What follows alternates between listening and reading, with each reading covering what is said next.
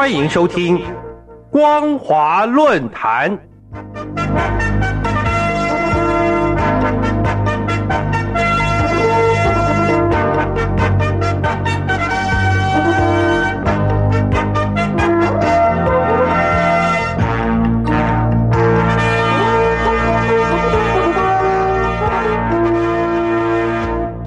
各位听众朋友好，欢迎收听光华论坛，我是罗杰。今天的论坛主题是香港人权全面内地化的沉沦与失落。各位听众朋友，香港特区政府最近对违反国安法的八名香港人发出通缉，这八名香港人包括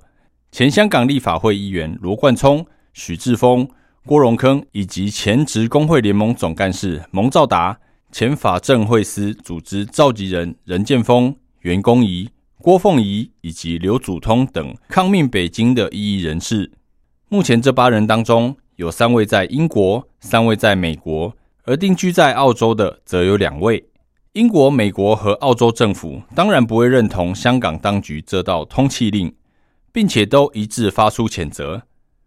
而这八名被通缉的香港人士更不约而同的表示。他们将继续为香港的自由和民主奋斗，绝对不会因为遭到通缉就停止作为。有人甚至公开以“港共政权”来称呼当今的香港特区政府，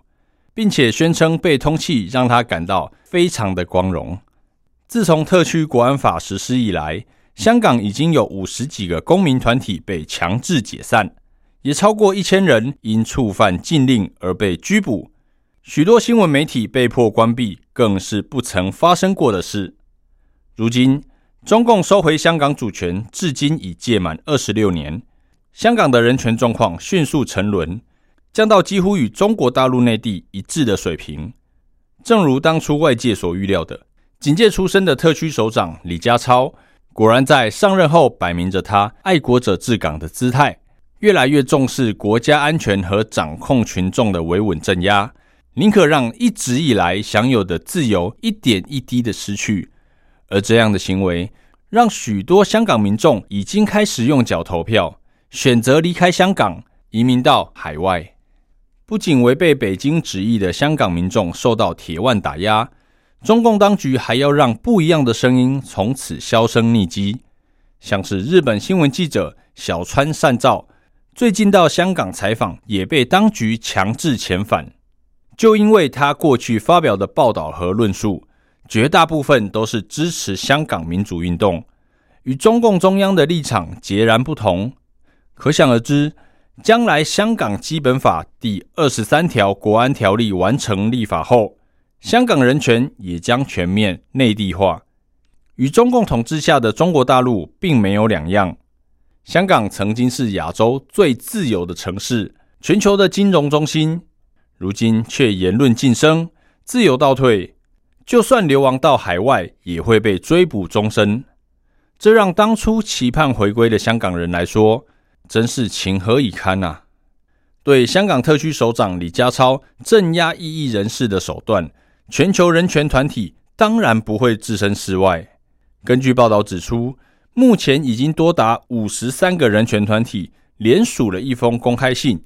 呼吁美国总统拜登用坚定的态度拒绝李家超入境，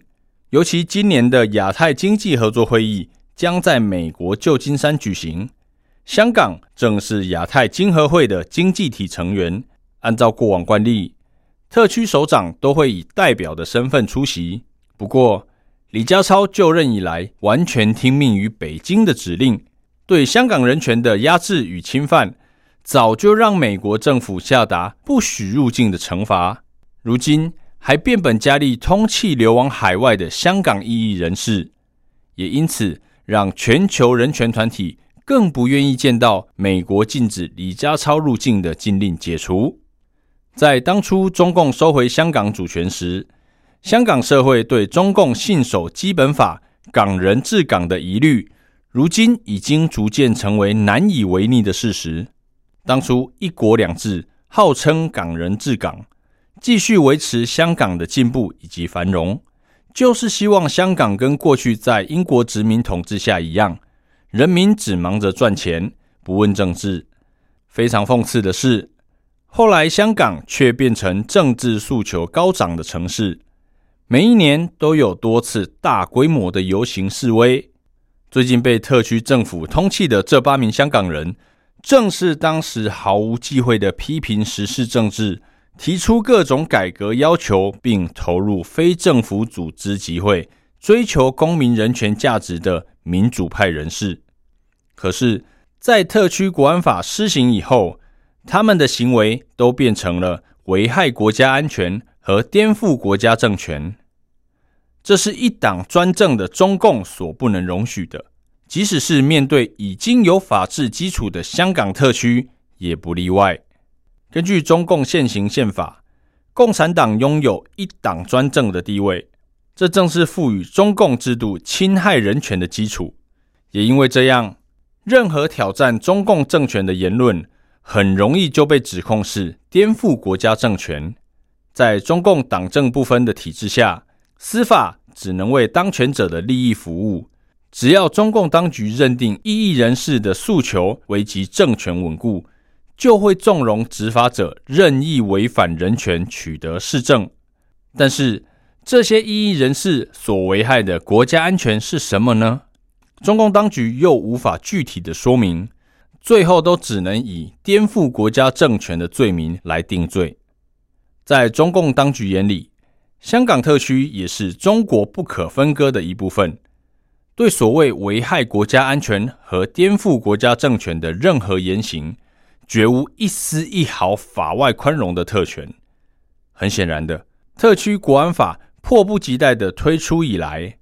香港的人权走向全面内地化，已经到了难以挽回的地步。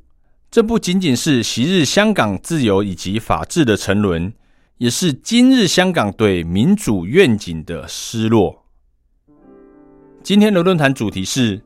香港人权全面内地化的沉沦与失落，我是罗杰，谢谢收听。